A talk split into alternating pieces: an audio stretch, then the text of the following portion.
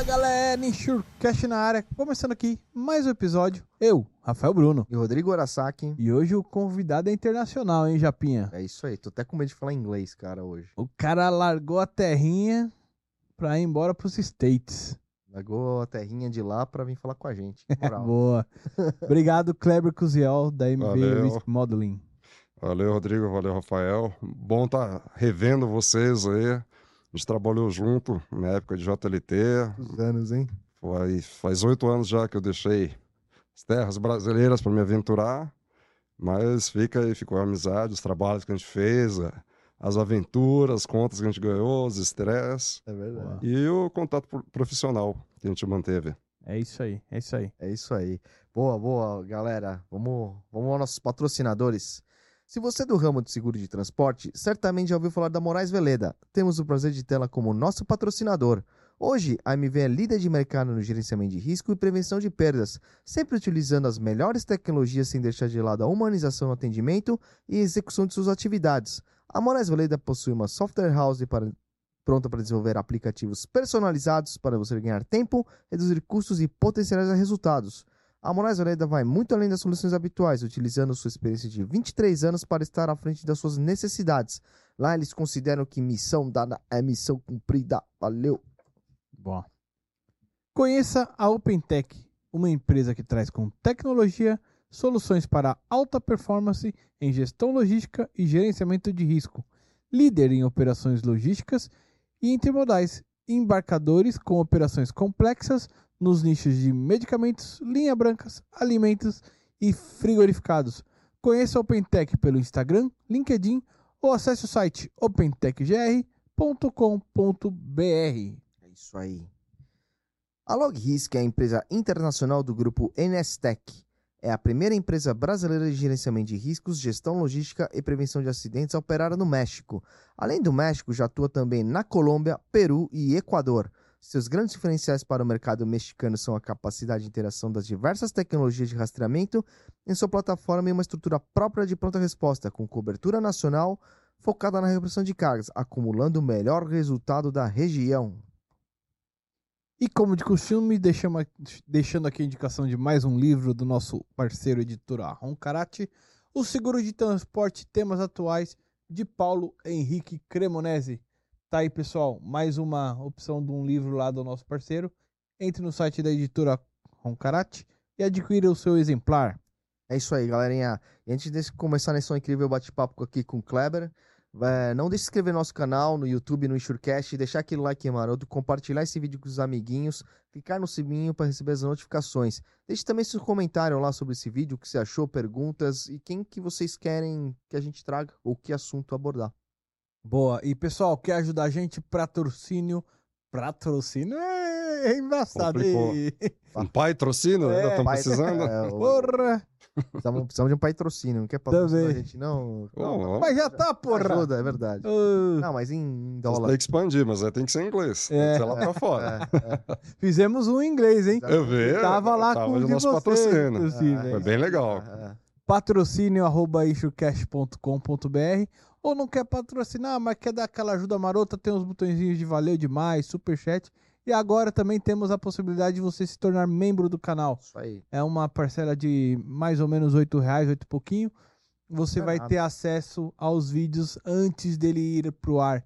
Ele vai ao ar toda quinta-feira às 19 Normalmente ali é terça-feira à noite, quarta-feira de manhã ele já vai estar disponível para os membros do canal. Além disso, em breve a gente vai trazer mais novidades para quem é membro. É, além, além dessas possibilidades, tem também a nossa carretinha. É, quer ter seu logo na nossa carretina? Faça como a Crona, Axis, Upper e Autoparts. Entre em contato conosco que a gente, a gente negocia. Certo, Japinha? É isso aí, É, galera. eu posso dar uma, ah, dar uma dica. Tá faltando um rastreador satelital lá em cima. uma Então, imp- cara, É, uma, ia ser lá, bacana. uma uma. Onix, uma Zatix, Autotrack. Podia estar patrocinando aí, né? Aí, ó. É, Boa, boa, Kleber. vendo? Ajuda nós aí. É, vamos lá? Bora? Kleber, muito obrigado, cara, por você ter vindo dos Estados Unidos só para participar do, do programa. Claro, tá voltando daqui a pouco. Já já vou para o aeroporto. Boa. É, obrigado, cara, por aproveitar a sua passagem aqui e estar aqui conosco. Que fico Honra. feliz cara, pelo convite aí. Fiquei bem feliz quando eu vi o projeto de vocês, até foi o André, né, meu sócio, que, que falou. Aham. Eu falei, olha, os caras estão ousados, estão modernos. e aí, sempre que eu posso, eu acompanho, vejo bastante o- os temas. é, gostei muito do, do- da entrevista do, do da, da Hill, né? É, do William. do William, foi muito boa. É, a entrevista com o Shaya foi muito boa também. Com o Cybersecurity também, eu fiz um fórum uma vez de Cybersecurity, foi, eu, eu gostei bastante da entrevista que teve aqui. Bacana. Então, sempre que eu posso, acompanho vocês aí. Eu não deixo de, de ver o nosso mercado. Não Você deixa o like, né? deixo. Ah, Boa. boa. Senão faz, faz igual o Ticaracati, que se der o dislike, como é que é? Vai, É. vai bater o caminhão, Vai- tombar, você vai pegar fogo. Boa. É, É, boa. e Kleber, conta um pouquinho da sua trajetória aí pro pessoal, cara, quem ainda não te conhece, que é difícil. Não, eu tô um pouco fora aí. O pessoal mais novo já não, não me conhece. Já faz oito anos que estou fora do mercado. Vamos dizer assim, como um bom fã de Raul Seixas, eu sou meio que uma metamorfose ambulante. Estou contando aí dos meus primórdios desde os 14 anos. É, eu passei no Senai Moura Mato, eu, fiz, ainda, eu sou da época do, do segundo grau técnico. Aham. E eu me formei, não, em técnico em plásticos. Caramba. E trabalhei quatro anos em indústria plástica. Caraca, bicho. Eu trabalhava com controle de qualidades, 9000, pra indústria plástica. Eu ficava com aquele jalequinho branco dentro de fábrica, fazendo análise de, de polímeros, para ver se estava na, na, na gramatura certa, com índice de fluidez correto. Eu trabalhei dentro da Volkswagen, numa empresa que fazia o painel do carro. E aí, deu um momento, eu, cansei de, de sentir cheiro de graxa e eu vi barulho de máquina batendo o tempo inteiro. Tava indo bem, tudo, tava para entrar na faculdade, aí eu larguei tudo, fui fazer cursinho é, e fui fazer relações internacionais, que é nada a ver com técnico em plástico. E quando eu tava já, é, que eu me formei no Senai, nos últimos, eu já comecei a fazer inglês. E eu atrasei uns dois anos para começar, para prestar vestibular, porque eu fazia inglês todo dia à noite. Eu fazia, fiz um intensivão, falei, pô, isso estamos falando de 99, 2000, 2001. Em 2002 eu fiz o cursinho, continuei em inglês e fui aprovado em, eh, no no antigo Centro Universitário Ibero-Americano, ficava aqui na Brigadeiro Luiz Antônio. Hoje esse nome não tem mais porque as faculdades de agora compraram lá para 2008, mas era uma faculdade muito renomada. Tinha cinco faculdades de Relações Internacionais em São Paulo quando eu fiz. Acho que era FMU, Unibero, a, a USP estava na segunda turma, a PUC era mais forte e a FAP. Acho que a Trevisan também tinha, se eu não me engano. E a Santa Marcelina, então aí deu sete. E participava dos congressos. E em 2005, por eu estar falando inglês já bem, eu fui aprovado num curso para ser estagiário num, num processo seletivo da ACE Seguradora, né, que agora chama Chubb. Que foi onde eu te conheci na Sim. ICE, né? E eu entrei e fui estagiário de gerenciamento de riscos Caramba. do Luiz Vitirite. Ah, é? É, em janeiro de 2005. O, o Ricardo Roda era o, dire... era o superintendente de transportes. Dois meses depois que eu entrei como estagiário, entrou o Salvatore como gerente de transportes. Caraca. Aí tinha a Cristina Litran, que hoje está na Sompo, era subscritora, é, acho que era coordenadora, Andrea Barudi, tinha o, o Roberto Hermida também. Ele- não, Hermida entrou um pouco depois de mim. O Rogério Barrense, que trabalhou muito tempo na Allianz, não sei onde ele está agora. É, quem mais que tinha? O Marcelo, é, Marcelo Silva, eu não sei, está no mercado, mas é, última vez que eu vi ele estava numa corretora. O, o Maurício Soares, era tudo, a, a Nancy, você lembra da, da não sei, uma, uma japonesinha? É, é, ela tinha muito, Sim, também não. Conhecer. ela mu- muito inteligente. E eu fiquei sete anos lá. e co- foi engraçado, porque eu comecei como estagiário. Aí chegou, eu fui desenvolvendo, chegou em, lá para outubro, o Luiz tirou férias. Ele falou, vou tirar 20 dias de férias, você aguenta a mão, não faz nenhuma besteira, hein? Não deixa. Eu falei, não, tá bom. Aí meio que segurei a bronca ali os 20 dias.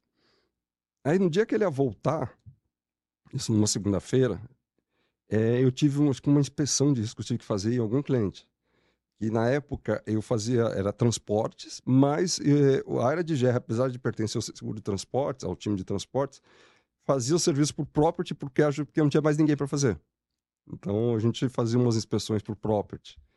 E eu tava acompanhando uma dessas inspeções e o, o Luiz me liga. Ele falou, Cleber, onde é que você tá? Eu falei, ah, tô na inspeção do tal cliente. É, eu falei, você já, você já voltou? Você não tava de manhã? Ele falou, não, vim pegar minhas coisas, eu vou te- é, queria te dar tchau. Eu falei, como me dar tchau? Ele falou, ah, eu tô, aceitei a proposta da concorrente, tô indo embora. Eu tava indo pro Itaú. É. Eu falei, pera aí que eu tô voltando. Cheguei, dei uma voz nele, ele pegou as coisas dele e falou, boa sorte. Falei, meu Deus, e agora? Eu tenho... Eu tinha Você agora. 10 meses de gerenciamento de risco de transportes. Aí comecei a estudar os materiais que eu tinha e o, o Roda Salvatore chegando para mim e falou, ó, você não tem headcount, eu não estava esperando. Segura até, até dezembro, você segura 20 dias, faltando dois meses. Em janeiro a gente traz um, um novo coordenador para você. Falei, tá bom. E aí fica- fui tocando, tocando, chegou no final do mês, chegou comecinho de janeiro, né? Eu falei, aí, quem que vai vir? Ele falou, ó, vamos te dar uma chance. A gente não consegue te promover. Eu eu estava no último ano de faculdade. Ele falou, a gente vai dobrar teu salário, você continua como estagiário, mas você vai tocar a área até o fim do ano Caraca, como estagiário. como estagiário. Caraca. em 2006. E, Cara, eu no último ano de faculdade, fazer TCC, eu quase fiquei louco, né? Minha gastrite explodiu, dormia muito pouco, eu não tinha carro e eu, eu sou de São Bernardo, e aí isso ia na, na Avenida Paulista. Sorte que a, a isso era pertinho da, da, da faculdade, que é, na, que é na Brigadeiro. Mas eu chegava em casa meia-noite e acordava às seis horas da manhã. E chegava com fome, a jantar, dormia uma. Mas você era moleque. pô, Ah, com- Com 24 anos, você come marciga pre- pedra com É. ketchup, né? É. Então, tá valendo.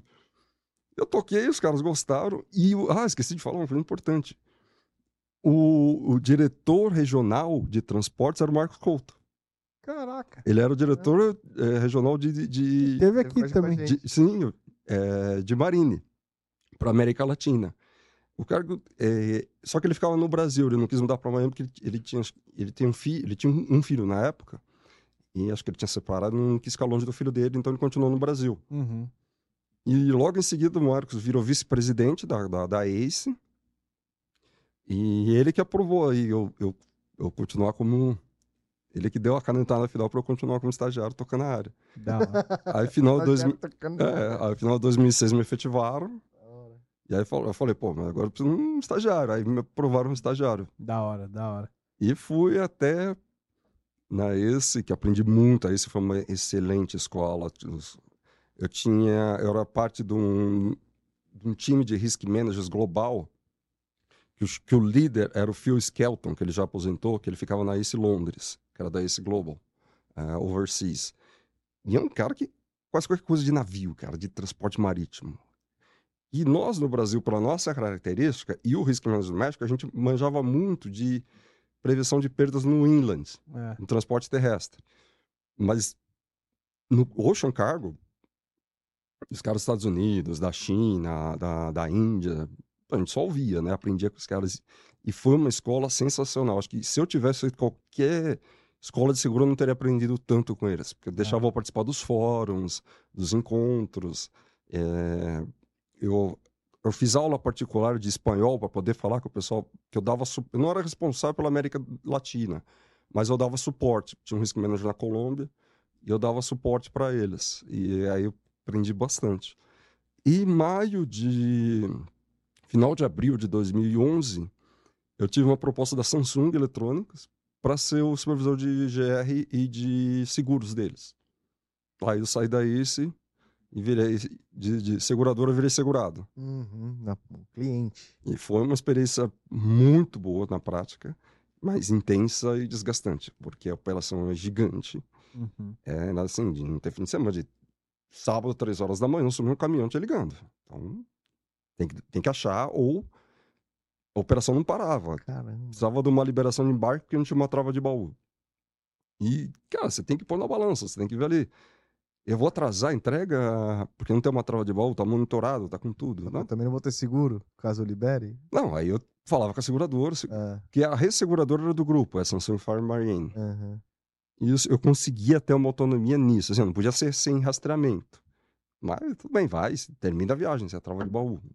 O sensor da porta não está funcionando. Falar com o motorista tudo certo, só não está funcionando. Aí tem que terminar a viagem. Então você ficava sempre no limite ali. É. Doideira. Pô, aí foi um projeto muito interessante. Foi assim, praticamente do, do zero, de uma mudança de conceito, porque era tudo centralizado numa gerenciadora que fazia tudo, fazia casa de consulta, é, fazia inspeção de rota, fazia moto, tava tudo numa só. Aí eu comecei a fazer um novo projeto, eu falei, eu vou fazer um edital para cada serviço que eu preciso. E vou tentar pegar o melhor e integrar todo mundo. Deu um trabalho desgraçado, muito maior. Mas em 12 meses nós reduzimos em 50% os roubos. Continuou alto. Aí no ano posterior já reduziu mais 50%. Então foi uma redução drástica, foi de 40 milhões por ano para 10 hum. em dois anos. É, o que é muito alto ainda. É, os números no Brasil são, são assustadores. É, em, em, termos de roubo de acidente também eu fiz. É. Olha, hum, depois, em, em setembro de 2012, eu saí da Samsung e um mês depois eu acertei com a JLT. Comecei como gerente técnico de transportes da JLT e fui até junho de desculpa, julho de 2015 foi onde a gente fez os trabalhos juntos, que vocês estavam na Suíça. Você ainda está, né? Que você estava na Suíça. É. Que a Suíça Re tinha acabado de chegar no Brasil. É isso aí. E a gente conseguiu ganhar as primeiras contas de grandes aí da Suíça Re. Nós que ganhamos juntos lá, com o Aruan, eh, na época era o Newton. Isso aí, isso aí. Era um time, time muito legal. E a gente ficava perto, né? Tudo aqui na Paulista. A gente ia tomar café lá. Ia, almoçava é. junto. Né? É.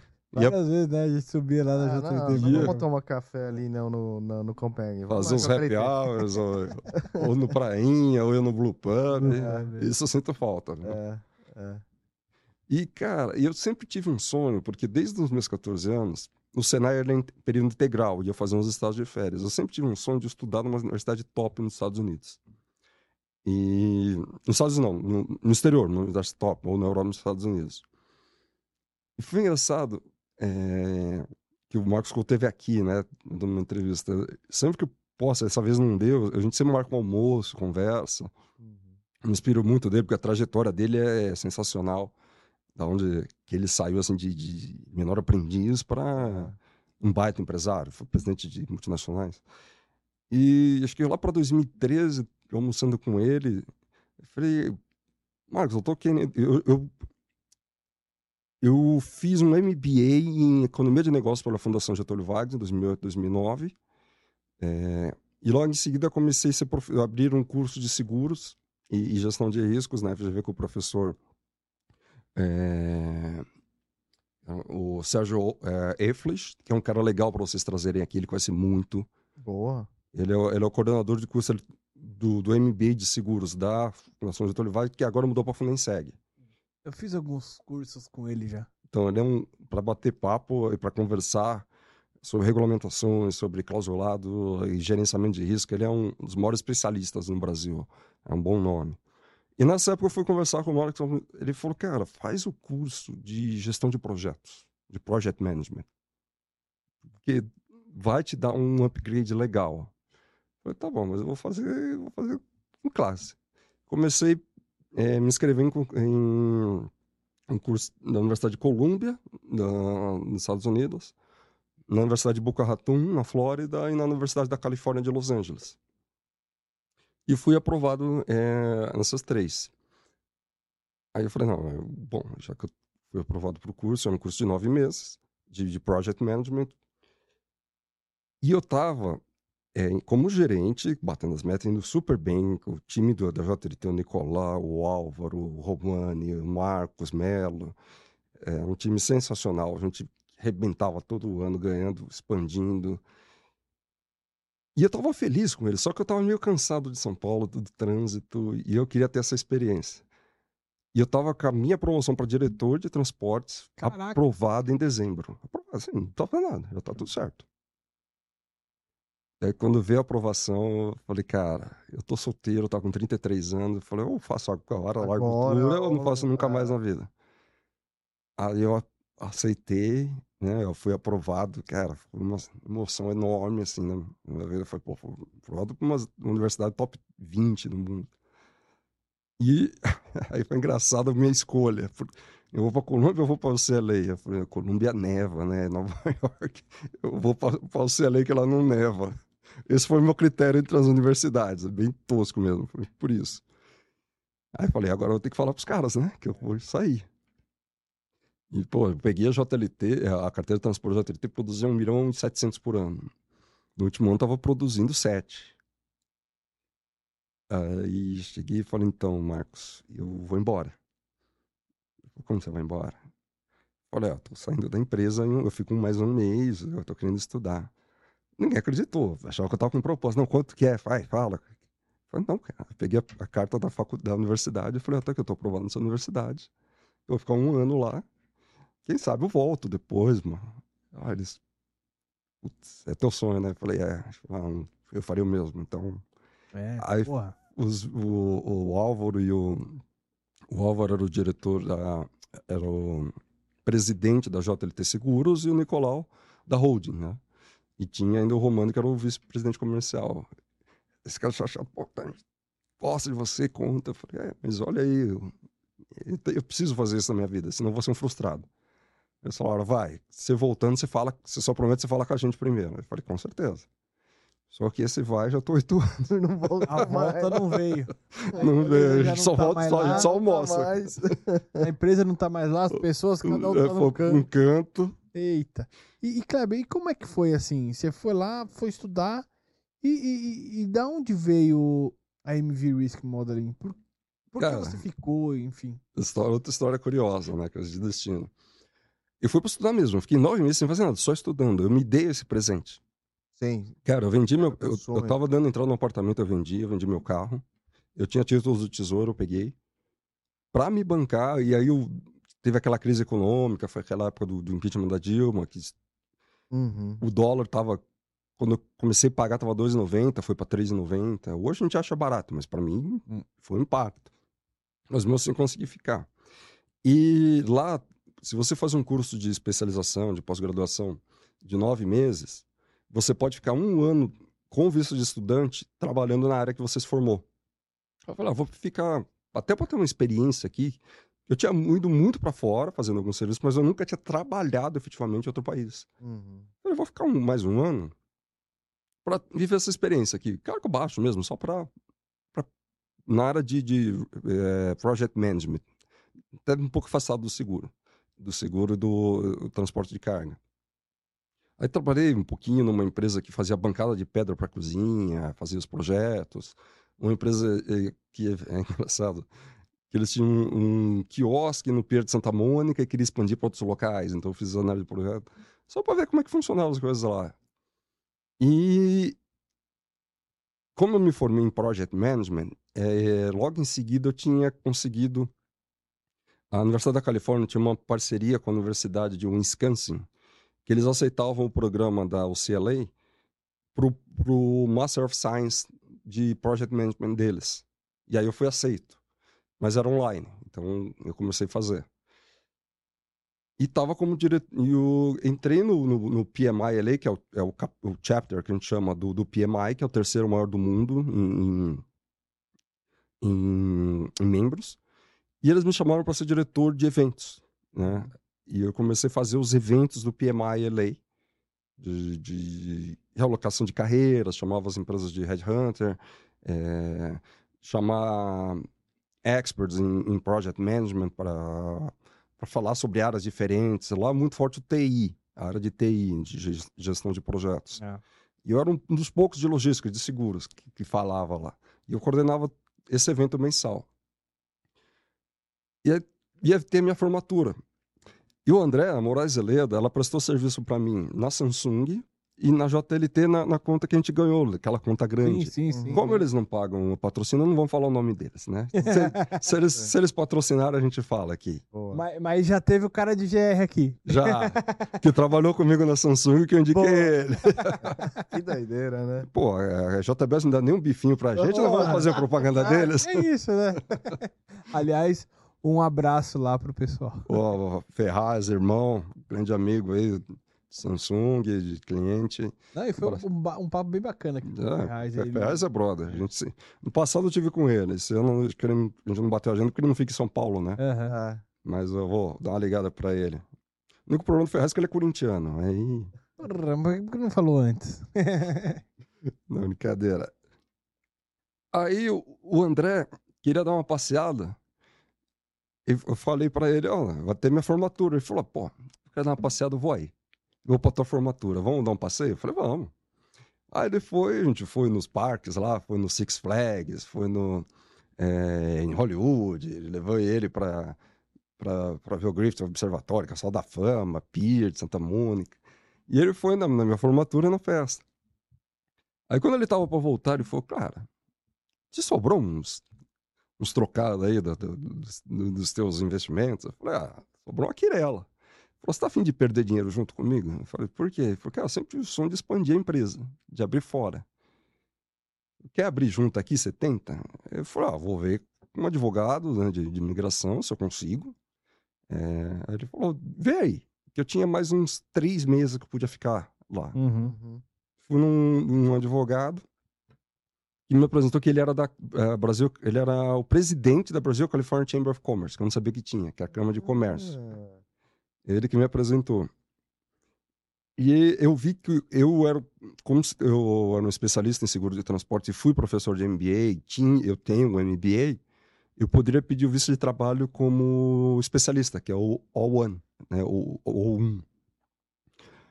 Fiz o application, abri uma empresa André, a gente abriu uma empresa independente. É uma empresa americana, é, não, não é brasileira, Uhum. mas é parceira. hum. Questão, questão é, de sociedade. Eu não sou sócio da Moraes Leda no Brasil, né? Não, não trabalho para a Moraes Leda, como qualquer outro prestador. Mas, por ter os o, André nas duas empresas, a gente faz muito trabalho em conjunto. Hum. E abrimos em 2017. Estava indo super bem. é, pegamos alguns projetos legais, depois vou falar deles. É, e ao mesmo tempo, eu entrei na Câmara de Comércio, estava começando a fazer os meus contatos. E aí veio a pandemia. E eu estava fazendo muito projeto in-house, fazendo pro- implantação de gestão de risco, projetos pilotos para empresas brasileiras que estavam querendo abrir nos Estados Unidos e para outras empresas que queriam entrar no mercado americano, empresas de tecnologia, empresas de rastreador. Um trabalho de um ano muito legal para um fabricante de, de, de rastreador de hardware. Fiquei dentro da empresa deles, perto de San Diego, um ano. E hoje eles estão dando as próprias pernas, já são um player grande de mercado. E a pandemia travou, fechou todo mundo. Lá teve lockdown. É, você não podia sair de casa. Se não fosse para ir para o mercado. Aí lá tive que me virar. E, e foi um choque na empresa. Tive que manter a empresa aberta, né? Então Uhum. deu, um, deu um passivo grande nessa época. Mas a gente foi aprendendo a fazer outras coisas. Isso que, que a, gente, a gente se reinventa. E agora que voltou, a gente está entrando num, nos novos projetos. Eu entrei numa rede internacional de consultores, eh, como, como gestor de risco, como parte de gestão de processos de risco. Eh, continuo no PMI em- eh, LA, continuo na Câmara de Comércio, fazendo esses trabalhos. Depois a gente fala um pouquinho mais. E estou com os projetos novos que estão pintando lá na, na Califórnia. Entrei para uma associação de, de prevenção de eh, Conselho de Segurança dos estados do, do, do Mid, que eles chamam de Midwest, que é da parte sul e, e oeste dos Estados Unidos, eh, que vou numas conferências no Texas, eh, na Califórnia. Sou, sou membro de um grupo de risk managers lá. E a gente está. Cada um a gente vai colocando o nosso nome. Sou parceiro do Harbor Trucking Association, que é a maior associação de transportadores eh, dos portos da Califórnia Uhum. é, que atende os portos de Long Beach, Auckland e San Diego. Que o complexo de Long Beach LA é o maior complexo portuário dos Estados Unidos, que é o que recebe as cargas da Ásia. E depois vai ter uma lei nova aí que eu vou falar sobre ela. E todo, todo mês estou lá em Long Beach participando da reunião deles. Então, minha carreira, resumidamente, assim, foi mais ou menos assim. Que a coisa. Legal, E legal. como é que mesmo. tá o, o, o risco em si lá nos Estados Unidos, o Kleber? Porque eu lembro que a gente sempre falava, pô, nos Estados Unidos é tranquilo e tal, não sei o quê. É, é, que até você falou, né? Eles são muito mais especialistas na parte de, de, de ocean. Quando Sim. você fala, né, do gerenciamento de risco. É muito mais um, um- um gerenciamento de risco, de engenharia mesmo, a engenharia do risco, do que propriamente o risco que a gente trata aqui, roubo, acidente, avaria, Uhum. porque eles estão também mais desenvolvidos nessa parte. Agora, me parece que o roubo vem, vem aumentando Sim. lá, né? Até você trouxe um material aí pra gente, Trouxe. né? Até se o pessoal puder colocar na tela aí. Como é que você tá vendo essa evolução do, do, do risco lá, Kleber? Olha, é, sabe aquela análise SWOT que a gente faz, Uhum. é, que é o quadrante? A gente pega lá o, o, o Strength, Weakness, é, Opportunity and Threat. Então você tem a ameaça e você tem a oportunidade. Uhum. Então é com preocupação que eu vejo esse aumento do roubo, mas para a gente que presta do serviço eu vejo como oportunidade Uhum. Uhum. de estar levando um know-how nosso aqui para lá. É, então, Uma baita oportunidade, assim. Assim, pensando Sim. por um lado de business, né? Com certeza. Então vem aumentando muito esse problema. Eu vou dar um conceito geral sobre riscos é, lá que eu aprendi, que é outro mundo. Hum, A gente chegou até nos primeiros anos da empresa, a gente quis é, só traduzir o que a gente fazia aqui e levar para lá e implantar lá. Caímos do cavalo. Não é assim. Não é. Fácil, É- é- assim, né? não, é outro mundo. De, de plataforma, de como funciona a logística, de serviços. Uma apólice de, de, de transporte não tem cláusula de R. Não existe PGR. Tá? É, Existe gerenciamento de risco, uma obrigatoriedade? Cara, rastreador máximo. E aí vai das empresas, é, é do- do- da livre concorrência, você fazer uma gestão interessante, senão você- fica sem cobertura. Não ficar sem cobertura. Legal isso. É. Então você fala, é, a pessoa fala, não é que lá não tem risco, é que o volume de transportes é muito maior, a economia é muito mais forte. Isso. Então se você pegar o percentual de, de, de loss ratio de lá pelo volume transportado com o daqui, vai ser mais baixo. Só que se você pegar em valores nominais, é muito alto. Tem muita Entendi. perda. As, as empresas têm prejuízo. Entendi. Então, demanda muito a, a- a gestão de risco, a implantação. Mesmo? Sim.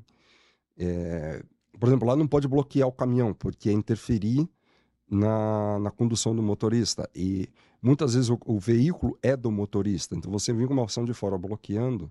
Você tá... não quer. Não, não é só o cara não quer. Você entra num liability que você está agindo sobre a propriedade privada de uma pessoa. E isso lá é muito sério, né? Sim. É, Eles levam muito sério. É meu, você, Você pode fazer- estar. é, não, é dele e você pode estar colocando a vida dele em risco, vamos dizer assim. Aham. Você está interferindo na condução do motorista. Você quer passando alguma Pode, coisa? vamos falando, ali? depois eu dou um overview. Tá. Puder ver. passar o próximo. Isso aqui é um dado da Yumi sobre o, o prêmio de cargo mundial. É, só ver, é, não sei se dá para ver bem para o pessoal que está assistindo, mas é, os Estados Unidos está com 8%, a China está com bastante, que é, que é o maior, né? No Japão. O Brasil está ali com 4%, que é considerável. A Alemanha tem 6%, é muito forte. Então, aí só para ter uma, uma ideia dos do crescimento deles. tá? O Brasil, esse azulzinho. Po- Pode passar é, rapidamente, só para a gente ter os números. Então, aqui, o cargo nos Estados Unidos. Então, 2021, o- os prêmios bateram aí é, 30 bilhões de dólares. Tá? Teve um, um, crescimento aí de 6%. Então, o transporte aí, 57%, aumentou bastante. É. Então, a América do Norte. Mas esse aumento, o Cleber, você sabe me dizer se é o mercado que cresceu? Sim, porque a saída da é- pandemia, né? Ah, perfeito. Perfeito. Então, é, vamos dizer assim, cresceu, mas cresceu em relação a 2019? Não necessariamente, era uma recuperação. E aí veio um outro problema sério que, que teve lá com isso, que é o port congestion. E você ia para Long Beach, você perdia a conta de navio esperando para atracar. Ah, é, é. Cara, é. chegou o navio a ficar mais tempo esperando para atracar em Long Beach do que vindo da China para os Estados Unidos. Doideira, cara. Chegou a ficar no navio um mês esperando. Mas Tá teve. maluco. Nessa época aumentou o volume de sinistro em relação a. Teve pelas consequências, às vezes tinha carga que perdia prazo de validade, É, entendeu? é. Teve um pequeno aumento de roubo, porque todo mundo saiu, começa a ter demanda. Aham.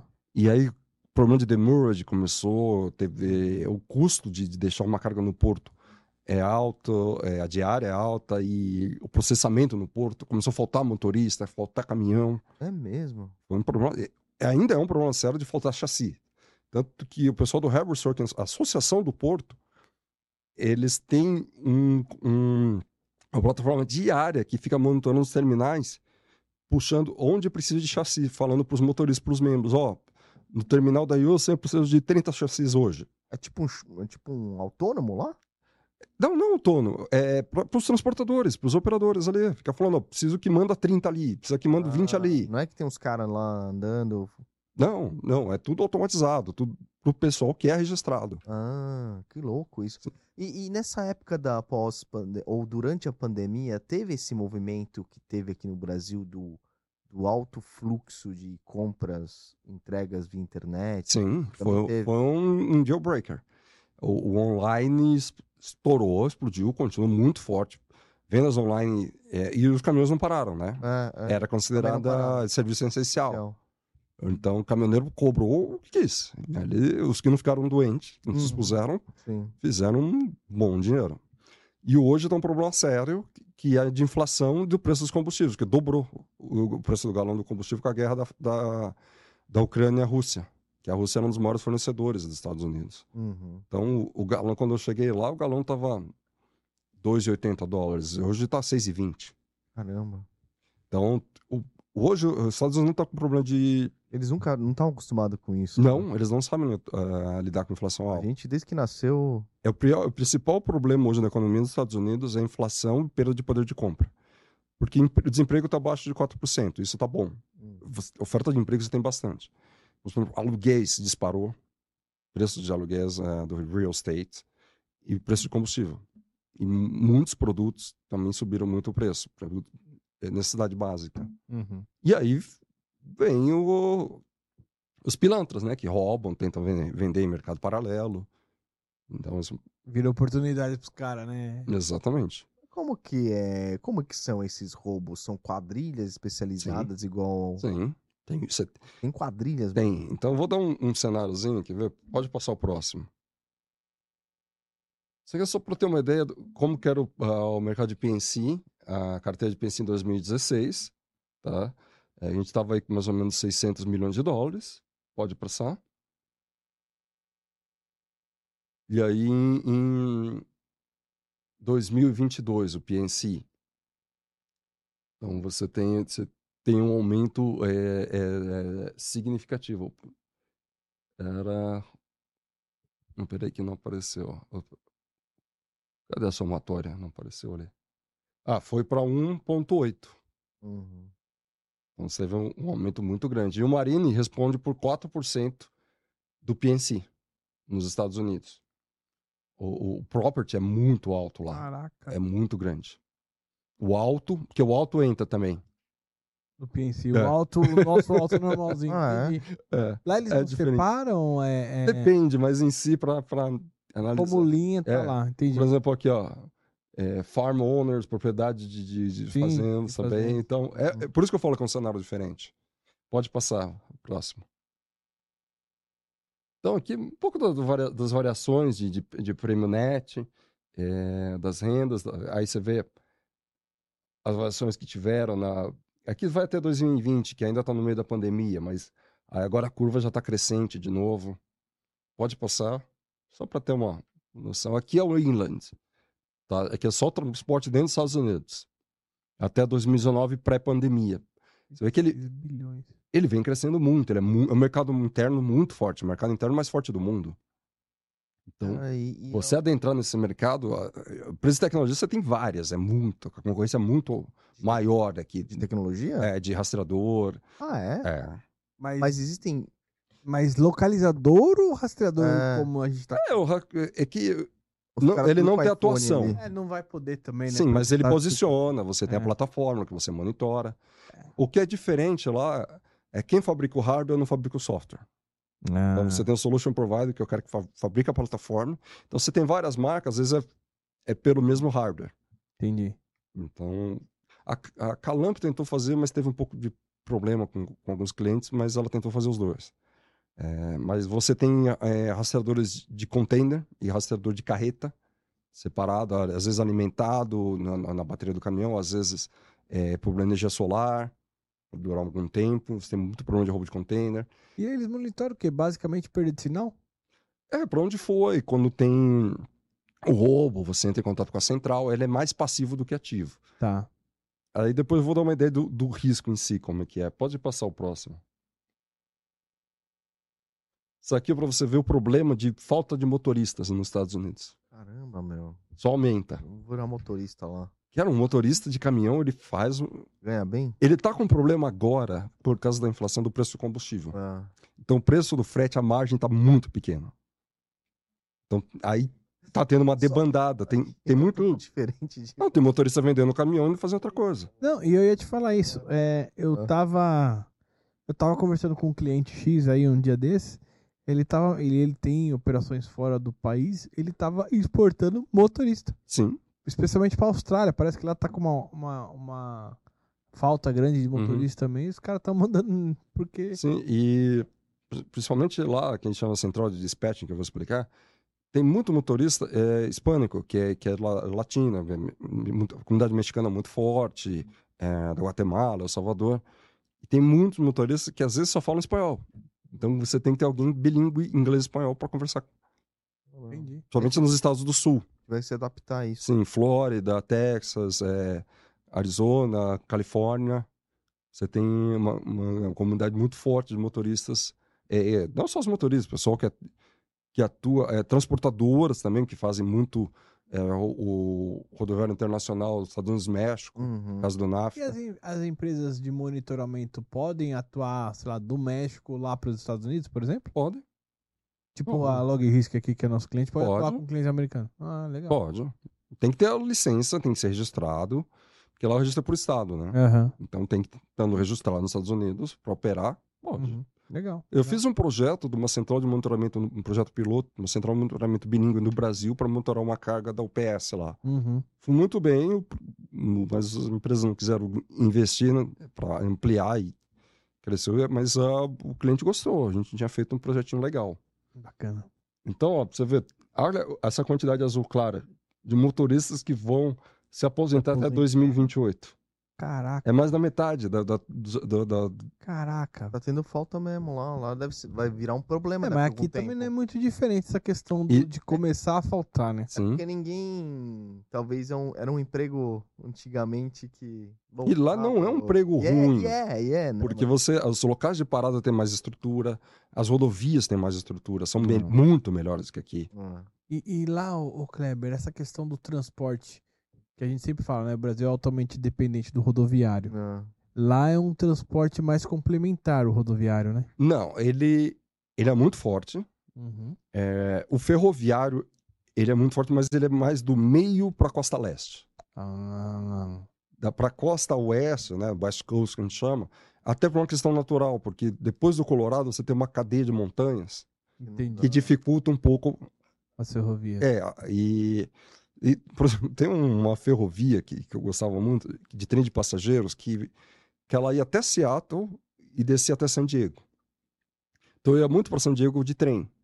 E, e é muito bonita no- na costa, assim, na, a costa da Califórnia é linda. Uhum. E ela sobe até São Francisco. Só que o problema é que vira e mexe, lá você tem dois problemas. Você tem terremoto, e quando chove, é, ele, ele é meio montanhoso, desbarranca, a rodovia vai embora, a ferrovia vai embora.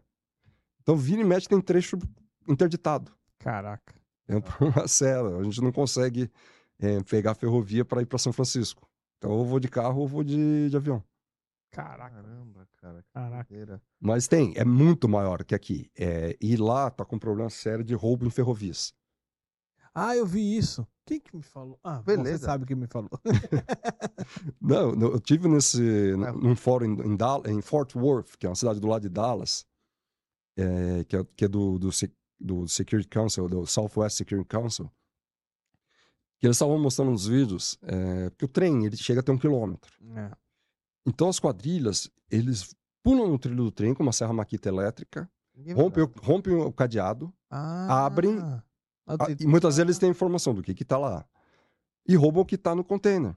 E, e passam pro, pros, pros carros, para furgão, para caminhonete. Aham, aham. E é difícil é você fazer a, se- a segurança.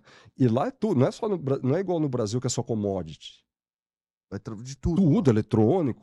Comida. Lá o que você rouba muito que é diferente daqui é material de construção.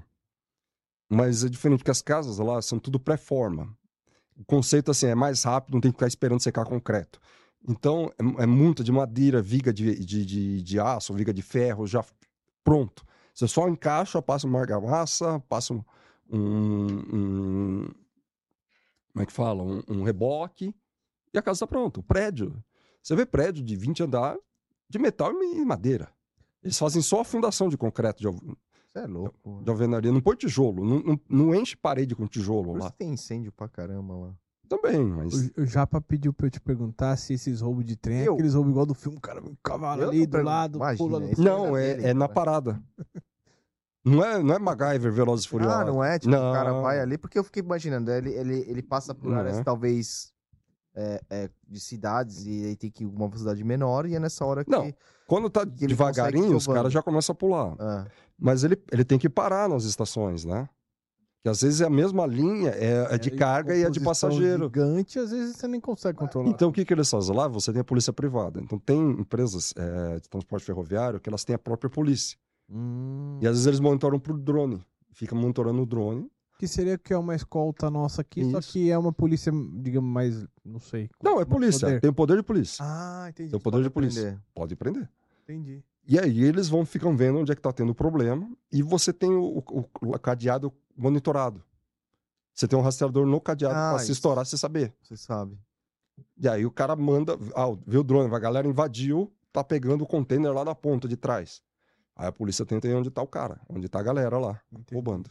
Aí E é um problema- Ter, É um problema sério que tá tendo agora. Mas deve como- ter policiais localizados em pontos específicos, Uhum. sabe que o risco é maior e tal. Isso, tem como voltar nos, nos Exato. slides? Eu, eu ia passar uns próximos. Então aqui, aqui ó, esse é um- é um- são dados da, que a Verisk, é, a Cargonet passou. Esse é o mapa de calor do- dos problemas de roubo. Então você vê concentrando ali na Califórnia, um pouquinho em Seattle, lá em cima, né, na, perto da fronteira do Canadá. O Texas, é, a região de, de- Porque aqui, na parte do Texas, do litoral, Porto de ali, Houston. não é não? Aonde? No, no middle ali. Aqui assim, é, aqui assim tem, Ah, mas aqui também é deserto, em volta na Califórnia. ah. Mas não, mas é região- que ele é mais povoado, né? É que os Estados Unidos inteiro é povoado, né? Ah, aqui você tem San Antônio e Houston, no Ah. Texas. Aí você tem a Flórida, Georgia, e esse corredor que sobe, que passa pelo Kentucky, Onde tá tudo Indiana e vai né, até Chicago. Entendi. E aí você tem a área do, de, que a gente chama do Boston, Washington, que é Bos- Boston, Washington, Nova York, New Jersey. Essas são as principais áreas de risco nos Estados Unidos. Roubo de carga. Roubo de ah, carga. Cargo depth ali. E, Tá. e o que. Não, Isso trem ainda? Ou Não, tudo, tudo, Tudo. tudo. E aí, se você for olhar a lista de, dos principais roubos, ó, eletrônico, alimentos, e passou. Volta, volta, volta aquele slide que tava lá. Aí. Então, o, o, o que, se você pegar uma lista dos principais roubos no Brasil, o que vai ter de diferente é o- tá ali o Home Garden e Building, e building Industrial Material, o quarto, que é materiais para construção para fazer a, a casa.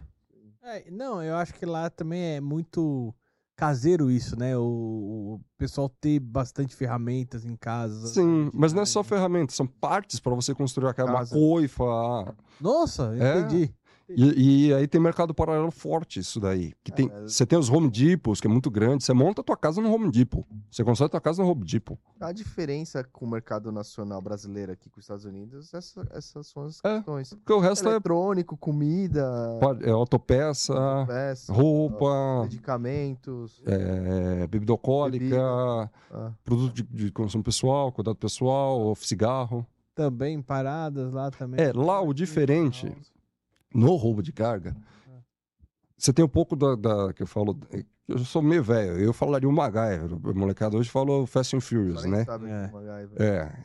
Da- na- acho que nem da época de vocês, mas da É, minha. Lógico que eu pô, Já? é um perigo. É, aí era legal. Entendeu? Que é assim, Eu Não sei quem é. que tem muito no Brasil o, o caminhão na estrada, aí vem três carros e fecham o caminhão, abordam, faz o transbordo ou leva o caminhão. Aham. Isso tem pouco. Então os caras abordam na parada, no posto de parada, assalta, às vezes rouba sua carreta, abre, faz o transbordo. Rouba no pátio do transportador, pula no pátio, invade o pátio, estoura e leva, que às vezes fica parado ali. Assalta o armazém, também tem muito, centro de distribuição. Daí é mais comum. E na rua. Muitas vezes eles param na rua para almoçar. Sim. Eu regulei um roubo de uma empresa brasileira que ela portava peças e ia rodoviária até a Flórida. Cara, por almoçar, roubaram o veículo. Foi, foi tudo embora. Caramba. E, e- como que as autoridades lidam com isso? É, Esse é, é, é outro problema. Pode, pode passar um pouquinho. Porque eu imagino que lá é mais sério. Então, ó, esses de- são os, os próximos tipos. Desculpa botar em inglês, é, mas é, é aquele que quer ficar observando e roubar a oportunidade. Você tem quadrilhas é, regionais lá nos Estados Unidos. Você não tem um PCC que está no Brasil inteiro. Uhum. Então você tem umas quadrilhas na Flórida, você tem umas quadrilhas no Texas, outras em Nova York. É, elas elas meio que não se, atuam na sua área. Tá? Uhum. E lá as polícias elas são por condado, elas não são por estado. Então você tem as legislações já mudam de estado por estado, que lá realmente você tem um federalismo. Aham. Não é igual ao Brasil que é um falso, é uma fa- falsa federação, porque a lei é, é a mesma Brasil inteiro. Vai mudar uma regulação é, Tinha a ver, esse imposto. im- imposto ou uma coisa de prefeitura, uma, uma licitação, uma- ou uma licitação não, um alvará, a lei de alvará, essas coisas que mudam mais no, no Brasil de, de cidades e estados. Mas a- o crime tem estado que tem pena de morte, tem estado que ah, permite o aborto, tem estado que é 50 anos, tem estado que é prisão perpétua, tem estado que não tem. É, e as polícias, elas são do condado. Como se fosse a grande São Paulo tem a polícia. Que ela não conversa com a polícia de São Francisco, com a polícia de Los Angeles. Ah. Não, ela não é que não conversa, ela não é integrada. Se tiver um roubo, o cara for pra lá, eles falam, mas não é assim real. E se, só que nas rodovias é polícia estadual. Ah, também é estadual. Também. É isso que eu entendi Tá. agora. Então, se o cara roubou na rodovia e foi pra cidade, já sai do estadual, vai pra. E se atravessar o estado? Aqui é diferente, né? Ah, vai pra polícia do outro estado. Que doideira, velho. É. O cara deixa de seguir Mas- se estiverem no encalço. Então, esse que é, é a grande dificuldade deles. Por isso que eu falo que é outro mundo. É, o que, que a gente faz? Eu fiz uma rede de, de, de contatos, até você membro, de empresas de investigação. Porque eles já estão há 30 anos no mercado, eles sabem com quem falar do- da área de roubo de carga. Você tem os Cargo Cats e, e os grupos de ação, alguns estados têm os grupos de combate a roubo de carga na polícia. Uhum. Algumas polícias têm. Então eles sabem quem são os responsáveis e que, que já conhecem as quadrilhas, já conhecem a atuação que vai atrás. Então, só que é, as empresas de investigação e regulação têm que ter licença por Estado, igual corretor, licença por Estado. A apólice, você pode ter uma apólice nacional, as seguradoras podem, como você pode fazer uma apólice limitada ao dentro do Estado. Entendi, entendi. Você tem seguradora só, que só atua naquele Estado, Naquele estado. Ah. Caraca. E tem mercado pra isso. tem, que só atua em alguma região. Nossa. Interessante. É isso. bem, bem legal. É, é diferente. Dá pra ser tratado bem de forma tailor-made, assim. Então, eu fiz parcerias com essas empresas de investigação e recuperação de carga nesses principais locais de risco. Para quando eu precisar ter, a- ter quem Atuação. atra- atuação. E, e, e, e- e aí, qual que seria a atuação? É, porque lá não tem escolta. Até Tem, mas, por exemplo, se você Coisa. vai fazer, transportar joia ou valor, você vai num carro blindado, Aham. tá? Com Vai com segurança armado, armados lá dentro. Isso. Você tem empresas privadas que fazem isso. Tem- como se privadas. fosse a Brinks aqui, É. tem muitas lá. Uhum, uhum. esse tipo de. Mas a escolta, igual a gente tem aqui o carro e atrás, é, é muito pouco. É mais para veículos de, de, é, veículos longos que precisam ir. Aquele, aquela escolta de segurança mesmo para acidentes, sabe? Ah, o, esqueci o o- é, o overlong, que, que ele passa grandes peças, para projetos de engenharia, principalmente. Os batedores. Batedores. Só que eu- O que eu queria dizer, assim, a... que eu tive que aprender nesses anos. A grande diferença, você pega, eh, você entra numa carteira de, de seguros de uma seguradora ou de uma corretora dos Estados Unidos. Tá lá, Money. Você vai ver. A, a diferença aqui, aqui ah, o Marine pra gente é o que está sendo transportado. É a carga. Lá, numa carteira de Marine, você consegue entrar responsabilidade civil do motorista, o direito, um seguro, tra- direito trabalhista, o DNO do Marine, tudo dentro do. tudo dentro da propriedade do transportador. É o Business Marine, é a caixinha, tudo que está envolvido com o Business Marine. Marine. Eu faço um umbrella, coloco tudo ali. Então, o, o corretor, ele vende, ele tenta vender tudo isso. Mas isso tudo numa pólice só. Não, não. Ah, Em várias, mas, por exemplo, quando eu, eu, eu era da seguradora e da corretora, é, ah, eu tenho essa transportadora que é meu cliente precisa de um seguro de GNO, ou INO. Eu ia na, na minha colega, gerente de GNO, falo, ó, a transportadora ali precisa da, de seguro. Ela ia e fazia. Lá não. Você mesmo já pode fazer. O, o cara do. Marine vai e faz, se é da área dele. Entendi. É um cliente daquele segmento. Cyber security, É. seguro de cyber security, pra- é muito.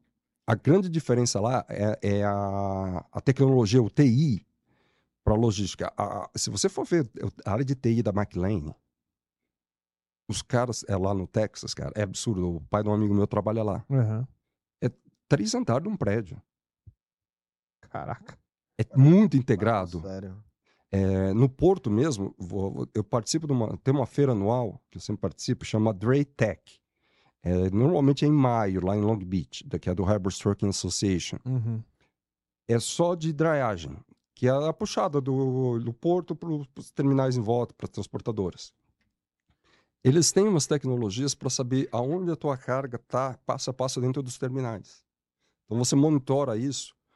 O maior risco lá, que é lá, o, mindset de business é muito forte, é eu não entregar. Eu tenho que entregar a carga. O roubo é mais um fator que, me- que me impede. atrapalha, que me impede de entregar. Uhum, uhum. Se eu atrasar um agendamento, é um problema quase como se fosse um roubo. Porque a concorrência é grande, a, a logística é insana, é muita coisa. Se eu perder, eu atrasar, não chegar no agendamento, eu posso fazer no outro dia, eu posso perder a carga e eu posso pagar a multa. Ou o cliente não querer, eu posso perder a venda. Uhum. Então eu tenho que chegar no prazo. O controle logístico, as centrais de monitoramento são, de, são logísticas. Logísticas. É, porque você tem muito motorista é terceirizado lá, é normal. Então o cara tem dois, três caminhões, trabalha para o operador logístico. Aí o operador logístico, ele tem a central de dispatching, que fica controlando o agendamento. Puta, eu vou atrasar. Ele já liga no, no- no cliente ou no, no- warehouse falando, ó, ele vai perder tal janela. Ele não vai conseguir chegar a ela. Tem muita motorista. Eu, eu converso muito, é até interessante.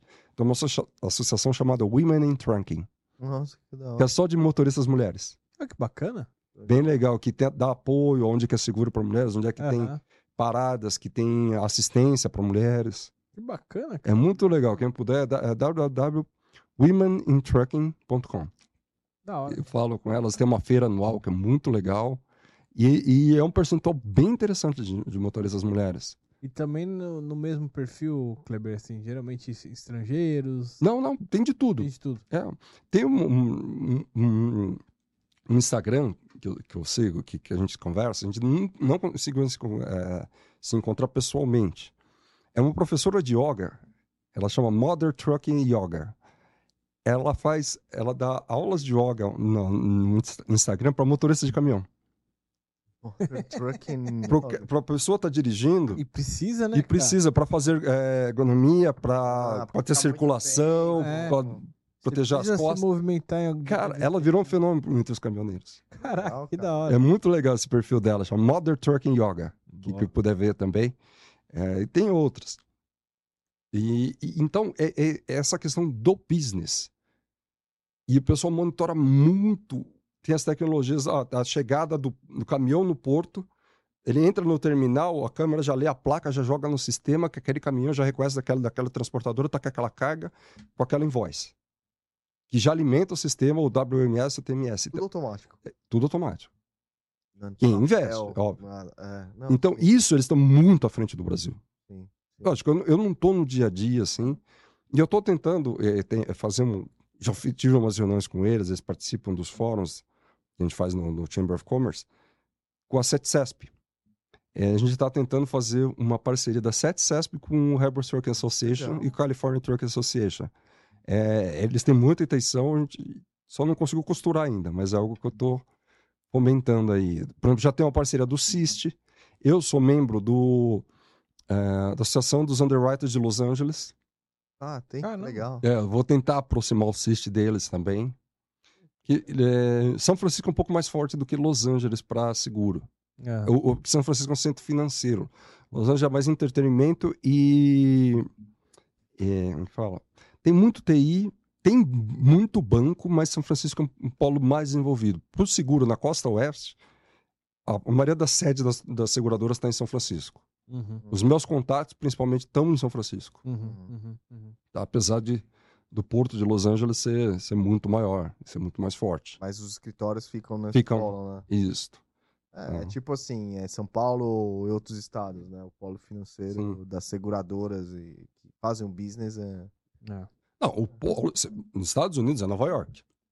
As principais sedes das seguradoras estão em Nova lá, York. É. Sim, Mas eu digo, para a costa oeste, West Coast, é São Francisco. Ah, que legal. É a segunda cidade mais forte ali para eles. Chicago é muito forte também.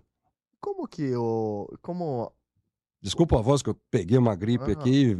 Tá de boa. Eu- Ah, não, pô, imperdoável isso daí. da Cara, eu, vez. eu acho que eu falo, meu nariz desacostumou com o ar de São Paulo. Porque eu- lá eu tenho crise de rinite, porque é muito seco e, tem muita poeira lá, porque tem muito deserto em volta. Uhum. Eu venho pra cá, eu pego crise sinusite. É, Eu, mas vamos indo. É bom, e tipo assim, o que que, o que que você enxerga, o que que você vê em mídias em relação a essa preocupação em, no aumento de... de Lá se fala carga? nas mídias muito Fala, disso, é? Fala. Fala E- bastante. Por- Fala Porque no Brasil também lá, pô, tá roubando igual o Brasil. Vamos Não, tomar não- não cuidado nesse- Não, tô brincando, né? Nesse comparativo, mas é porque lá, é, até por ser vizinho, eles falam muito do México. Claro. É, dá um- É, o México tem muita. não? Não, não, o que eu tô dizendo é que o México tem muita mais importância ali para os Estados Unidos do que o Óbvio. Brasil. Óbvio. Uhum. Ah, Porque tem questão de fronteira, tem o comércio bilateral, que é muito mais forte. México, Estados Unidos, que eles têm um acordo de livre comércio, é, essas questões imigratórias, tudo. É, tenho, tenho clientes, tem empresas que fazem esse transporte é, México, Estados Unidos. O México exporta muitos produtos lá, que você tem muitas fábricas no México também, né? Que mandam peças lá para os Estados Unidos, provavelmente pelo Texas e pela Califórnia. É, então, eles comparam muito com o México. Falou, porque o México é o mais parecido com o Brasil em cenário de roubo, de problema É. de narcotráfico, de problema de.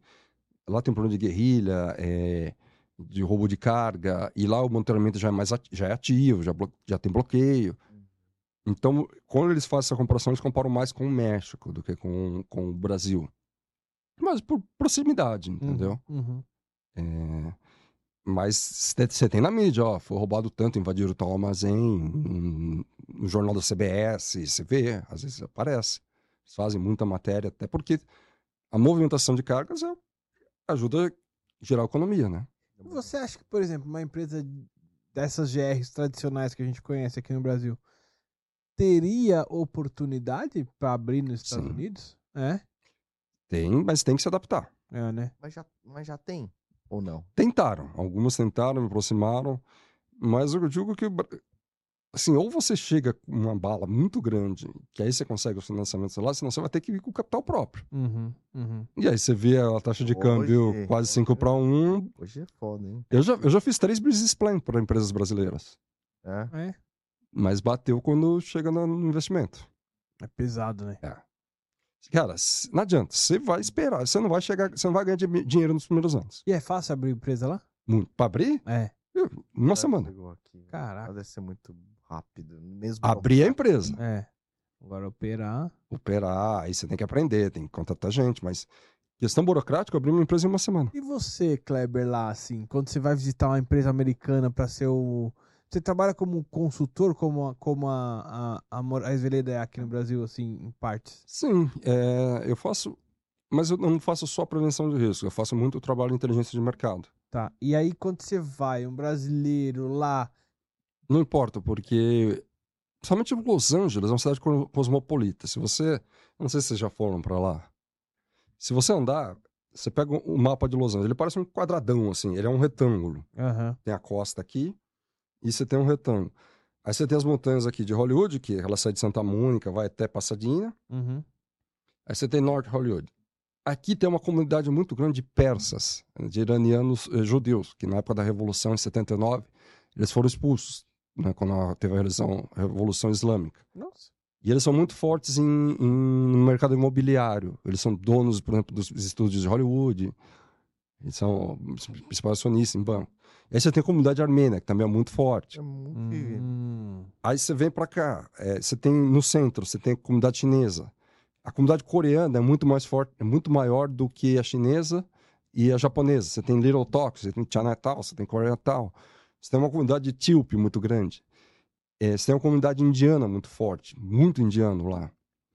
Então você tem gente do mundo inteiro. Qualquer empresa que você vai é multiético. Você vai ver gente do mundo todo. Tem comunidade mexicana, nem se fala, é maior. Uhum. Então, nesse problema, assim, a questão é: você consegue falar comigo? Consigo. Você vai resolver o problema? Você tem um mindset, você tem algum produto, algum, algum serviço? O que eles pensam assim, ah, estou trazendo um produto do Brasil. Tá, agora, eu- a- que, eles pensam assim, o Brasil é outro mundo. Como a Índia é outro mundo. Perfeito. Funciona aqui? Já testou? Alguém testou isso aí? Tem al- alguma. Faz algum sentido? Tá? Então, Mas preconceito não rola. não, nesse sentido não. Eles são abertos a fazer teste assim? Vamos testar, Sim. vamos ver se funciona então.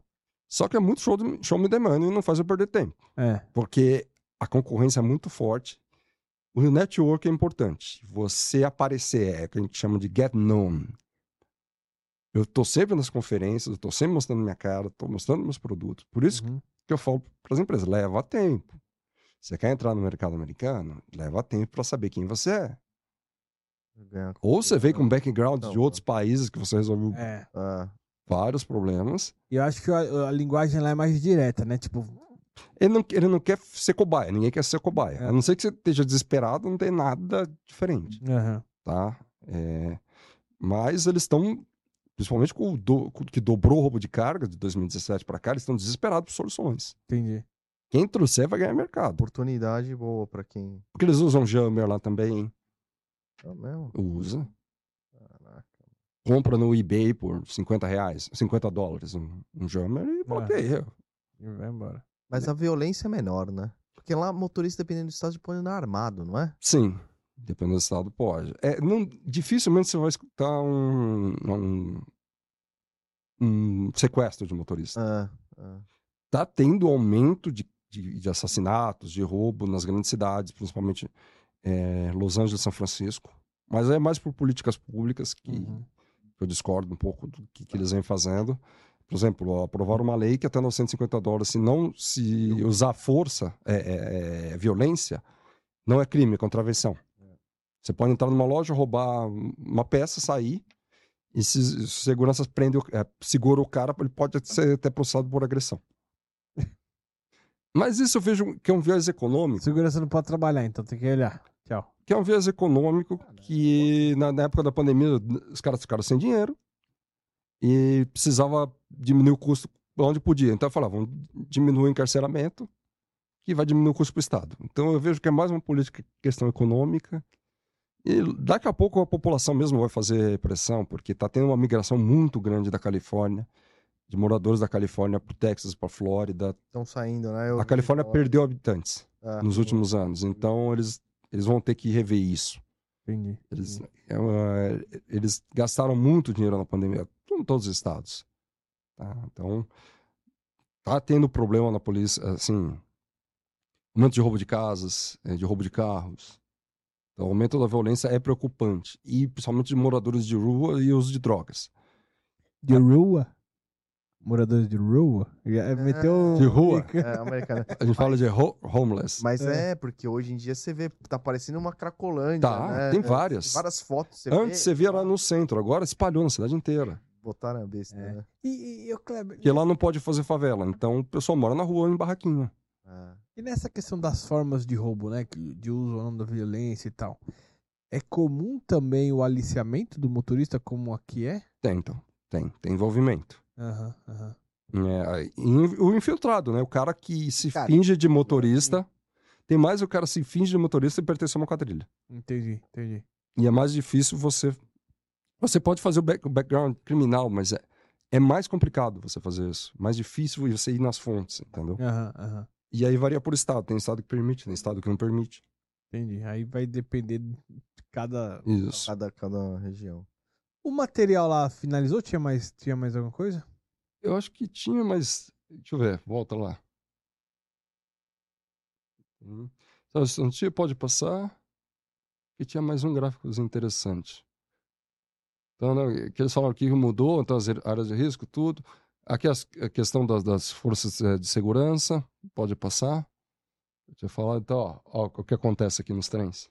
Vão Falei. tirando a embalagem, mudando. Isso. Então, Então os caras estouram. Caraca, bicho. Caraca. Pode passar? Eu acho que era isso. Era, era isso daí. Da hora. Boa. Então, esse é, é meio que o, que o cenário. E aí tem dois cenários diferentes daqui, que lá também tem a lei de jornada de trabalho do motorista. Isso eu trabalhei. Em 2018, foi, foi aprovada uma lei que, para controlar a jornada de trabalho, teria que ter um rastreador conectado diretamente no Kanban do caminhão. Porque os caras, antes era um logbook, era um- uma planilha. Aham. E aí, meu amigo, onde tem ser humano, tem. tem- os caras dão chapéu, né? Então, os caras punham qualquer coisa lá e ia. E agora, em janeiro de 2019, eu ajudei a- essa empresa que, que- eu fiquei de fabricante de rastreador, eu ajudei eles a lançar o rastreador para a jornada de trabalho. E ele é conectado a um tablet que tem uma plataforma que fica monitorando, falando a hora que ele tem que parar para descansar, para dormir. É um pouco mais flexível que, que, que a do Brasil, mas tem. É, ele consegue. Ah, eu preciso dirigir mais duas horas hoje, eu compenso amanhã. Dá- meio que dá para fazer, né, tem uma margem de tolerância. Mas a hora que dá, tem que parar. E o. Quando começou isso, em janeiro de 2019, quando um, um policial para, ele, ele já pega o tablet, ele pede o tablet do motorista, o motorista passa para ele pela janela, porque o, o- o policial não pode entrar dentro da propriedade privada sem um mandato. A cabine do caminhão é propriedade privada. E o cara já joga no sistema, no Department of- ah, do FMCSA, que é como se fosse o, o, o Denatran dos Estados Unidos, que é, que é federal, uma lei federal. Joga lá e já verifica se o cara está cumprindo. Se o cara não está cumprindo, já é prendido na hora. Caraca. O É. próprio motorista. É. E isso, quando foi lançado, eu, eu, eu não faço parte, mas eu atendo as reuniões deles. Tem uma, uma associação chamada Agriculture Transportation Coalition, que é só de transportadores de, de transporte de produtos agrícolas é, Uhum. é, e agropecuários. Então, tem as empresas é, de laticínios, empresas de produtos agrícolas de carne, fazem parte. Eles falaram que eles tiveram um, um impacto de 20% nas perdas quando começou isso daí. Porque os, caras, ti- os motoristas tiveram que cumprir à risca a regra da, da jornada de trabalho e começaram a perder agendamentos. E começou a perder carga por passar o prazo de validade. Teve um aumento de sinistralidade de 20%. Nossa, só Mas pela é regra. Até os caras se adaptarem. é, É. é. E, e de perdas de agendamento de 20%. Desculpa, não, não de, de, de sinistralidade. De perdas de agendamento. E E falou, teve cara que teve que jogar fora. É, jogar carga Isso inteira. Aumenta a sinistralidade. Porque perdeu o, o agendamento no porto, é uma exportação para a China. Ixi, Não vai chegar no prazo de validade. Perdeu a janela. Ah, E não dá para voltar, ninguém quer comprar aquilo. ah. E, e vendia como salvado. Que merda. Então, esse foi um, e agora está começando na Califórnia, um outro que vai dar um impacto enorme. Eles estão com uma lei, é, tem, um, tem um órgão, que é como se fosse Secretaria de é, Ambiental do Estado, que chama CARB, a C-A-R-B, que é o California Air Resource Board, que é um board de qualidade de ar da Califórnia. Entrou um mandato agora, é, a partir de 1 de janeiro, que até 2035 todos os veículos que operarem nos portos e aeroportos da Califórnia têm que ser zero emissões, zero emission, ou elétrico ou movido a hidrogênio, Até, até quando? 2035. Só que a partir de 1 de janeiro, todo novo veículo que não está registrado já tem que Já ser tem que ser. zero emission. E tá preparado? E, e tá, é, esse é o problema.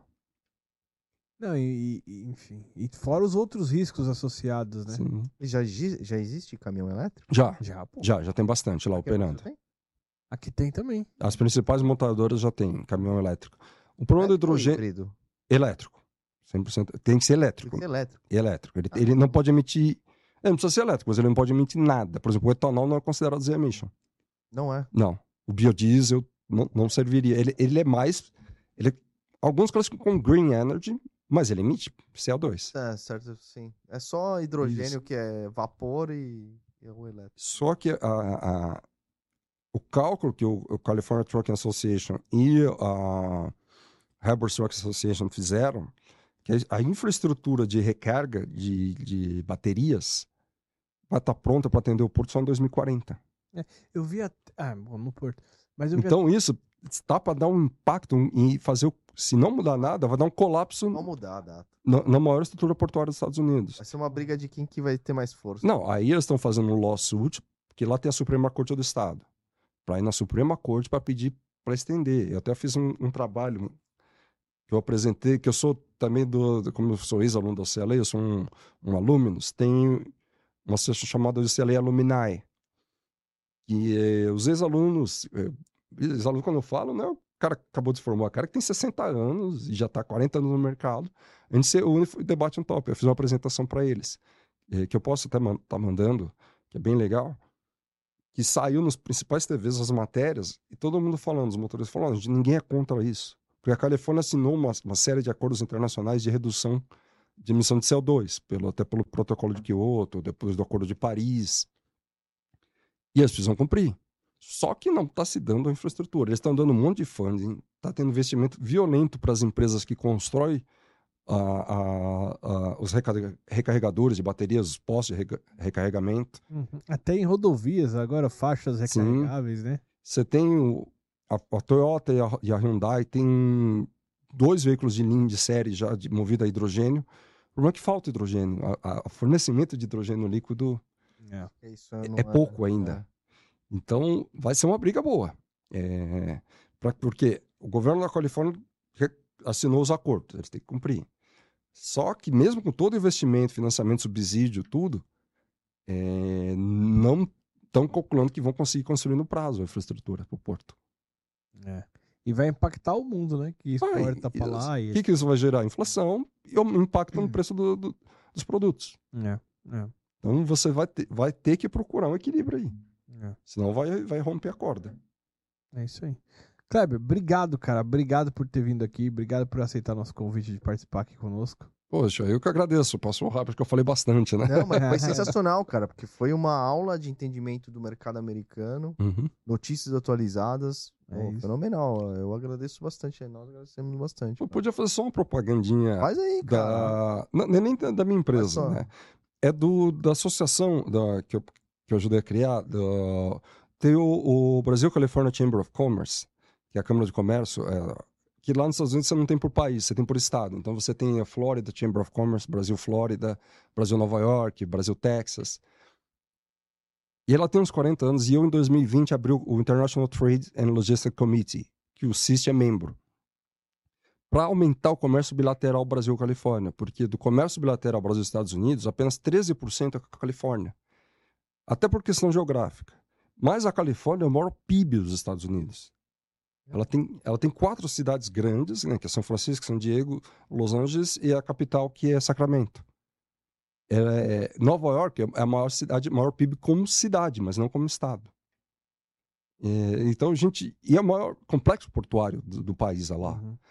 Então, e a gente teve um apoio muito grande da Embaixada Brasileira em Washington e apoio muito grande do Consulado Brasileiro em Los Angeles Consulado Brasileiro em São Francisco, nossos representantes.